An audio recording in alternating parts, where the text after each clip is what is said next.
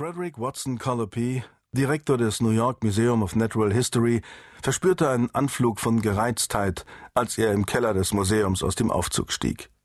Es war Monate her, seit er diese Katakomben zum letzten Mal betreten hatte, und er fragte sich, warum zum Teufel Wilfred Sherman, der Leiter der mineralogischen Abteilung, so hartnäckig darauf bestanden hatte, dass er ihn hier unten in seinem Labor aufsuchte, statt seinerseits in Colopys Büro im fünften Stock zu kommen. Der grobkörnige Boden knirschte unter seinen Schuhen, als er in flottem Tempo um die Ecke zum Mineralogielabor bog. Als er auf den Griff der geschlossenen Tür drückte, musste er feststellen, dass sie abgesperrt war. Mit erneut aufflammendem Ärger hämmerte Colopy gegen die Tür. Fast augenblicklich wurde sie von Sherman geöffnet, der sie genauso schnell wieder hinter ihnen beiden schloss und absperrte. Der Kurator sah aufgelöst und verschwitzt aus, wie ein Wrack, um genau zu sein. Geschieht ihm recht, dachte Colopy. Er hat schließlich auch allen Grund dazu. Er ließ den Blick suchend durchs Labor gleiten und hatte den Stein des Anstoßes schnell entdeckt. Da, auf einem Arbeitstisch neben einem Stereo-Zoom-Mikroskop, stand das Paket.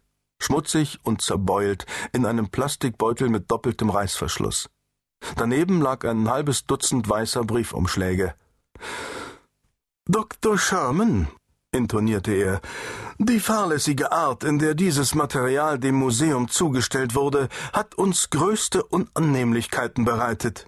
Das Ganze ist ungeheuerlich. Ich will den Namen des Absenders. Ich will wissen, warum diese Sendung nicht vorschriftsmäßig angefordert wurde, und ich will wissen, wieso dieses wertvolle Material so nachlässig behandelt und zugestellt wurde, dass eine Panik ausbrechen konnte.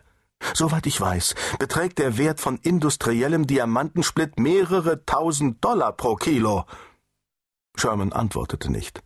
Er schwitzte bloß.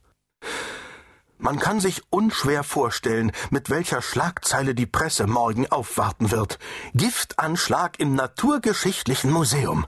Ich kann nicht gerade behaupten, dass ich mich auf die Lektüre freue. Ich habe gerade einen Anruf von einem Reporter der Times erhalten, Harryman oder so ähnlich, und muss ihn in einer halben Stunde zurückrufen, um ihm irgendeine Erklärung aufzutischen. Sherman schluckte, sagte aber noch immer nichts.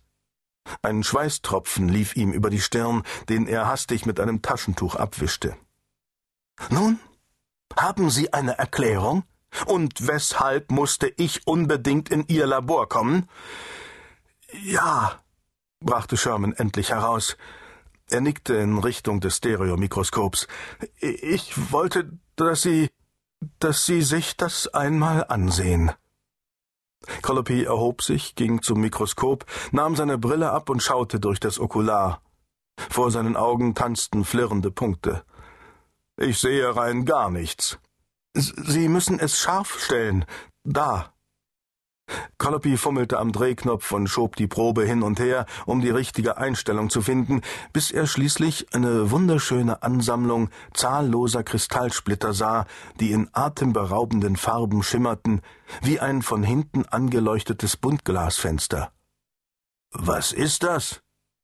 Eine Probe des Splitz aus dem Paket. Colopy trat einen Schritt zurück. Äh, ja und? Haben Sie oder irgendein Mitarbeiter Ihrer Abteilung das bestellt? Sherman zögerte. Nein, haben wir nicht.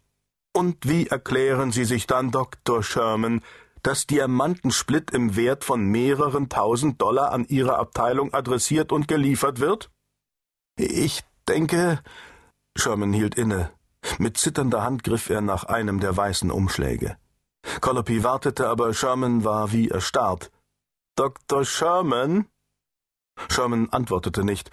Er zog sein Taschentuch hervor und tupfte sich erneut die Stirn. Dr. Sherman, sind Sie krank? Sherman schluckte. Ich weiß nicht, wie ich Ihnen das sagen soll. Colopy erklärte energisch, wir haben ein Problem und ich habe jetzt nur noch. Er warf einen Blick auf seine Uhr. 25 Minuten, um diesen Harryman zurückzurufen, also reißen Sie sich zusammen und erklären Sie mir, was los ist. Sherman nickte stumm, tupfte abermals seine Stirn ab.